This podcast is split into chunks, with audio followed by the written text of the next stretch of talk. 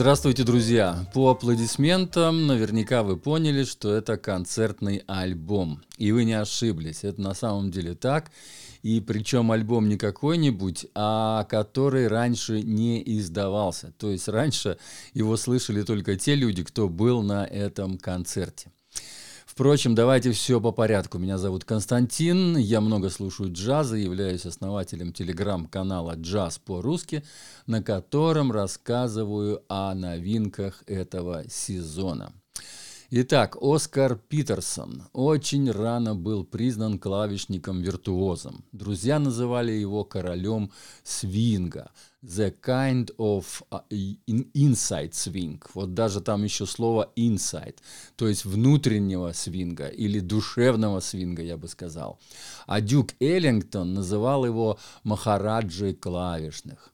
Вместе с Эролом Гарнером и Бадом Пауэллом он входит в мою тройку лидеров с самой интересной манерой игры. То есть вот эти три клавишника – пианиста, вернее, а это самые такие ребята, у которых был очень своеобразный джазовый стиль.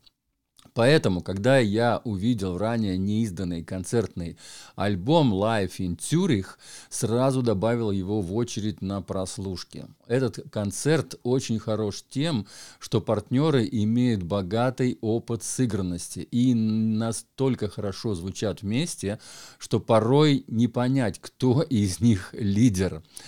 Но это я так с сарказмом с таким написал – Стандарты аранжированы так, что в них слышны современ... слышится совершенно новая мелодия и ритм. А соло музыкантов звучат как тезис «делай как я, делай лучше меня». Азарт соревнования между ними задает высокий уровень импровизации. Чувствуется стремление каждого улучшить произведение. Да, Оскар, разумеется, сдает основные темы, но он является, но он явно дает и даже требует от коллег выложиться по максимуму с целью сыграть еще лучше, чем на предыдущем концерте. И это у ребят получается превосходно. Мы слышим джаз очень высокого уровня. Если предыдущий альбом, который я обозревал, он тоже был концертный, он тоже был недавно найденный, но он был, по-моему, 87 -го года, то это более ранние концерты и звучат совершенно по-другому.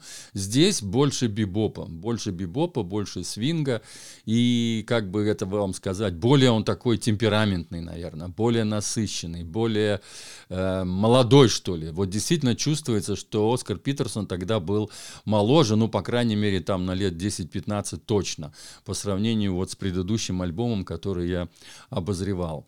И да, в скобочках, э, вернее, не в скобочках, а в словах признан будет спрятан вот именно а, там да, там будет не короткое описание мое. Я когда начинал вести канал, я в день рождения вот какого-то музыканта, в данном случае Оскара Питерсона, делал такое коротенькое описание, что я знаю про него вот на данный момент. И я вот там написал коротко, кто такой был Оскар Питерсон, и был там, э, музыка там тоже лежала, но потом мне пришлось эту музыку как бы ликвидировать оттуда, потому что пожаловались эти авторы, авторы авторских прав, и, и, и пришлось в Телеграме удалять всю, всю музыку, которая была до, выложена, вот, по-моему, до 2020 года аж. Вот. И теперь я только указываю, а, где лежит этот альбом, где вы можете по ссылке перейти и послушать э, альбом ну, в интернете, там, где он официально находится. Но вот э, по, э, когда-то я делал эти такие описания, они вот у меня есть, и вот в этом слове в признан будет именно вот такое коротенькое описание Оскара Питерсона. А в слове неизданный концерт будет как раз вот тот предыдущий концерт. То есть об этом концерте вы читаете здесь, а предыдущий будет вот спрятан в том словечке. И, разумеется, под низом будут еще в телеграм-канале это все. Будет э, две кнопочки, вернее три. Одна кнопка будет слушать альбом, по которой, кликнув, вы перейдете и найдете, где этот альбом лежит в интернете. А, одна кнопочка будет называться «Оскар Питерсон», это вот про то, что я вам говорил, где его биография. И еще одна кнопочка – этот альбом «A Time for Love».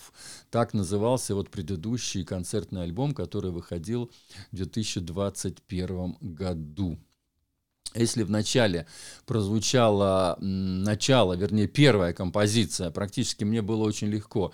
Я первую композицию, начало первой композиции продемонстрировал вам в начале, а в конце я продемонстрирую последнюю композицию с этого концерта, потому что там самые такие громкие, громогласные музе... эти аплодисменты, чтобы вы почувствовали именно вот зал, вот атмосферу этого зала, что творилось тогда, вот в 1971 году, вот в Цюрихе, да.